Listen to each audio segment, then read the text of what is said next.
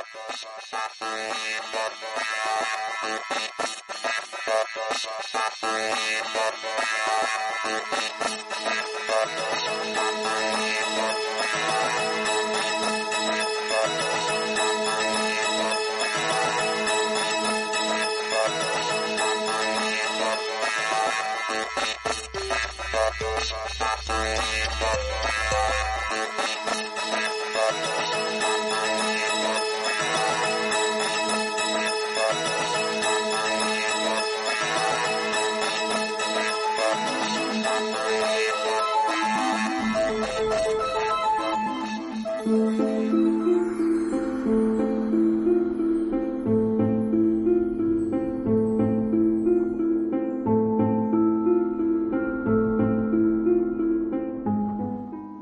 bienvenidos a una nueva edición, ya la 208 de la Dimensión Desconocida. Les saluda como siempre Borja Rigo en nombre de todo el equipo que hace posible este programa. En esta ocasión, si lo desean, viajaremos hasta la región de Riancho, en Galicia, en España, para recordar algunos detalles acerca de una ruinosa aldea con gran fama de maldita. También, y continuando en aquella región, habrá tiempo para recordar otro mítico suceso, en este caso vinculado al mar y a los siempre sugerentes caballeros del temple. ¿Les interesa? Hecha esta pequeña introducción, comenzamos.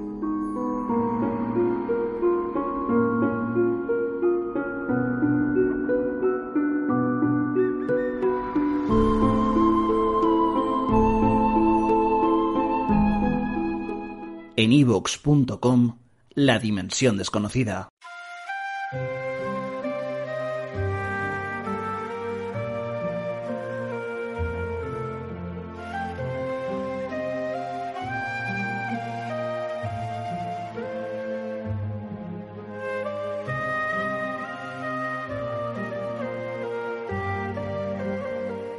En el municipio de Riancho, en A Coruña, se encuentra uno de los lugares acaso más misteriosos, uno de tantos de nuestro país, la aldea maldita de Abuín.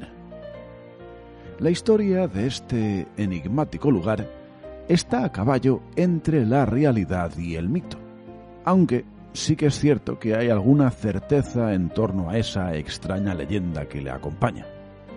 La aldea fue abandonada por sus habitantes después de la muerte de buena parte de ellos.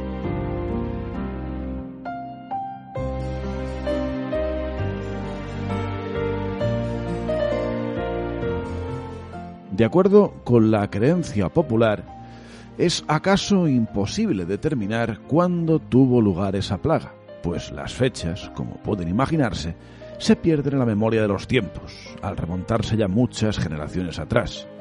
Pero por increíble que acaso pueda parecer, sí que existe alguna suerte de explicación racional alejada de leyendas y maldiciones que arrojaría luz sobre lo que ocurrió en esa aldea maldita y que incluso podría ubicarse en fechas más o menos concretas, entre los siglos XIV y XV.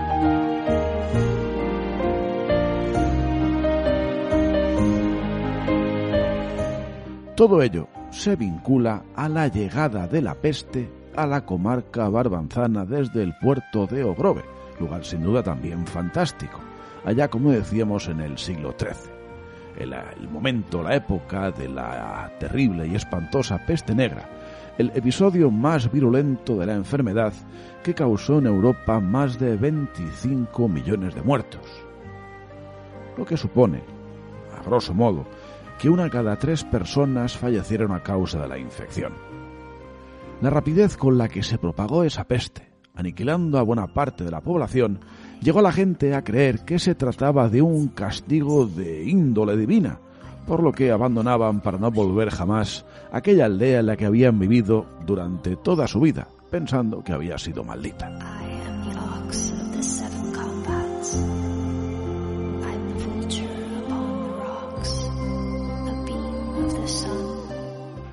Paradójicamente, eso sí, no se iban demasiado lejos. ya que las tierras de cultivo estaban cerca de las casas y creaban nuevos asentamientos próximos a los antiguos. Eso fue de hecho lo que ocurrió en el caso de la llamada aldea maldita de Abuin, pues casi al lado hay todavía viviendas habitadas cuya antigüedad podría más o menos encajar con la época de la peste. Por otro lado, de entre otras muchas historias y leyendas que se enciernen sobre aquel lugar, la más popular cuenta que los habitantes del viejo poblado de la vieja aldea de Abuin cometieron un asalto contra el monasterio Armenteira, de Armenteira, y entregaron el botín al cura para que lo escondiese. Al día siguiente, el sacerdote amaneció muerto y tras su fallecimiento se sucedieron las de buena parte de sus vecinos, dando pie precisamente a los supervivientes a creer que eran víctimas de esa maldición. Sea como fuere, a día de hoy el lugar es visitable, es perfectamente disfrutable y sin duda todavía, después de tantos, tantos siglos, aún atesora, podríamos decir, esa pátina de sugerente misterio.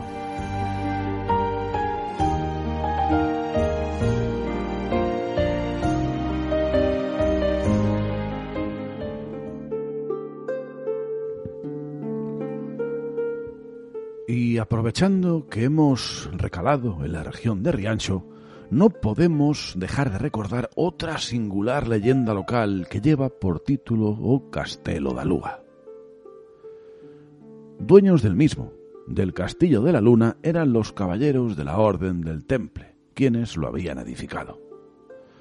Fruto de aquellas batallas fue la cautividad de una bella muchacha comparable, decían, a las sondinas, las novias del mar esta doncella era la hija del señor feudal que había sido humillado con la derrota.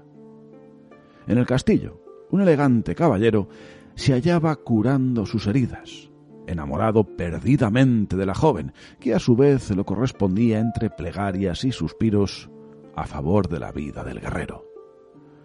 Con la ayuda de uno de los mesnaderos del señor templario, los prisioneros, una vez ya restablecidos de sus heridas, fueron, partieron a la búsqueda de su libertad.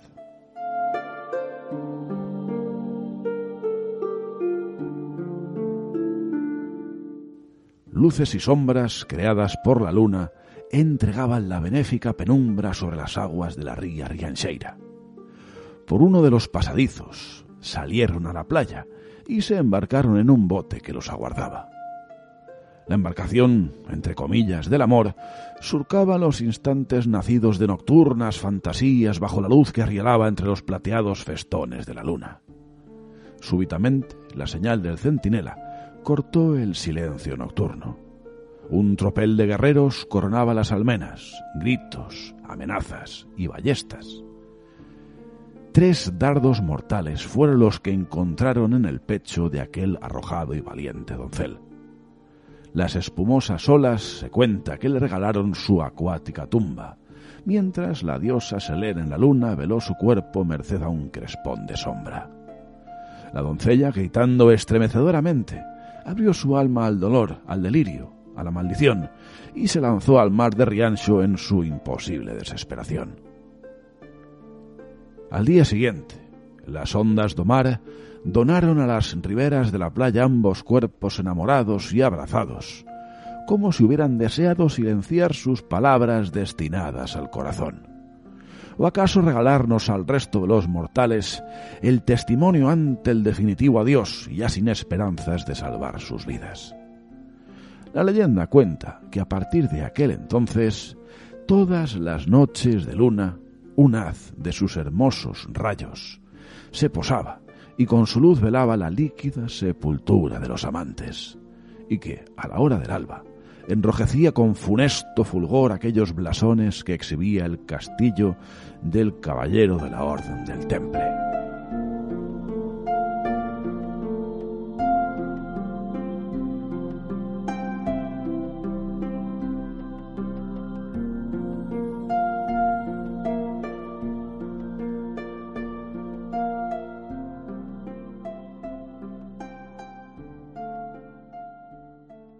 Estás escuchando La Dimensión Desconocida en ivox.com.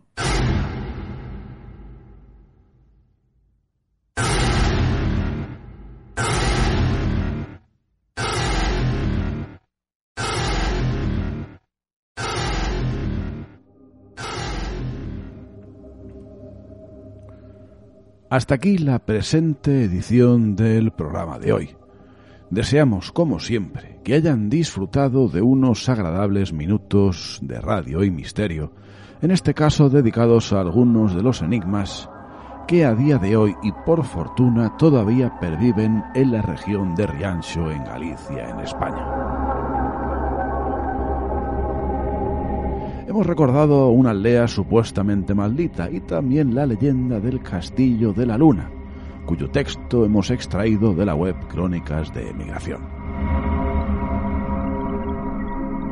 Quedan emplazados para dentro de muy pocos días, para la semana que viene. Mientras tanto, no olviden cogernos de la mano para cruzar la última frontera, hacia la dimensión desconocida.